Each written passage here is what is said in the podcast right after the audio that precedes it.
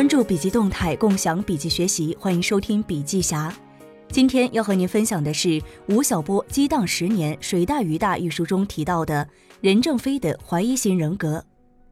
李玉卓是华为早期的一名副总裁，因为常年两地分居，他向任正非提出辞职。任正非听到这个理由后，觉得非常的不可思议，他脱口而出说：“为什么要离职？你可以离婚呢？”二零一六年四月的一个晚上，有人在虹桥机场拍到一张照片。七十二岁的任正非独自一人拖着箱子排队等出租车，身边没有助理和专车。过了两个月，又有人在深圳机场的摆渡大巴上拍到几乎同样的场景。这一年的五月三十日，北京召开全国科技大会。一九七八年，三十三岁的任正非也曾参加过这个大会，是六千名与会者中最年轻的人之一。习近平主席和李克强总理俱到场讲话，轮到任正非发言时，他说。华为已感到前途茫茫，找不到方向。华为已前进在迷航中。熟悉他言行的人都知道，在过去的二十多年里，他一直表现得忧心忡忡，随时准备迎接大限的到来。事实上，华为是四十年企业史上最成功的民营企业。在二零一二年，华为取代爱立信，成为世界上最大的通信设备生产者。二零一四年，华为的国际专利申请件数超过多年盘踞第一的美国高通，位居全球公司之首。在二零一七年的世界五百强榜单中，华为以七百八十五点一亿美元营业收入，名列中国民营公司第一名，全球第八十三名。任正非似乎是一个笛卡尔式的怀疑主义者，他们承认知识的有限程度，对人类行为的正面动机欠缺信心，因而更愿意以系统性的怀疑和不断的勇猛考验，达到求知求实的目的。放置在中国，他则类似于商鞅、曹操这样的人物。多年以来，他一直拒绝与媒体直接见面，只在2014年的六月份接受过一次非事先安排短暂的记者群访。外界对他思想的了解，全部来自于那些有意无意泄露出来的内部讲话或信件。2000年，华为跃居全国电子百强首位。他发表《华为的冬天》，提出磨难是一笔财富，而我们没有经过磨难，这是我们最大的弱点。我们没有完全适应不发展的心理准备与技能准备。二零零二年，他写下《北国之春》，认为什么叫成功？是像日本那些企业那样，经九死一生还能好好的活着，这才是真正的成功。二零一二年，他发表《一江春水向东流》，其中透露，二零零二年公司差点崩溃，IT 泡沫破灭，公司内外矛盾交集，我却无力控制这个公司，有半年时间都是噩梦，梦醒时常哭，我的身体就是那个时候累垮的。对于危机，他仍然保持了极大的警惕。我们对未来的无知是无法解决的问题，但我们可以通过归纳找到方向，并使自己处在合理组织结构及优良的进取状态，以此来预防未来。在一份内部讲话中，他更直率地说：“十年来，我天天思考的都是失败，对成功视而不见，也没有什么荣誉感、自豪感，而是危机感。也许是这样，华为才存活了十年。怎样才能活下去？也许才能存活得久一点。”失败这一天是一定会到来的，大家要准备迎接。这是我从不动摇的看法，这是历史规律。向死而生是当代存在主义哲学的原命题之一。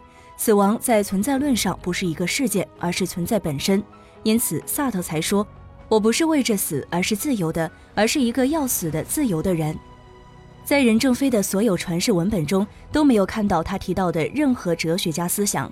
这只能说是生命的苦难和磨砺让他成为了一个悲观的勇敢者。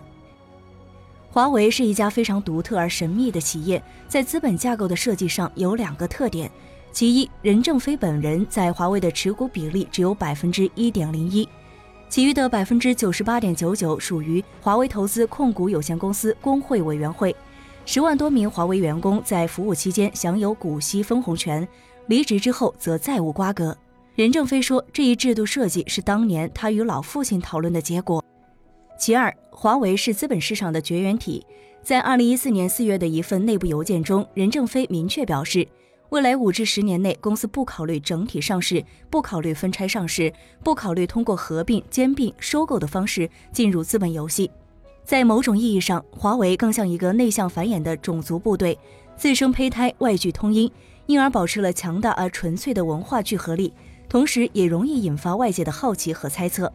二零一二年，当华为超越爱立信之际，《经济学人》曾发表《谁在害怕华为》一文，质疑华为的崛起引起了关于网络间谍活动的恐慌。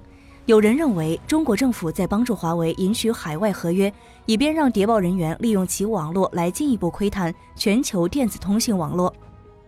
在企业文化上，华为的全部管理制度和政策强调以客户为中心，以奋斗者为本，让听得见炮声的人来呼唤炮火。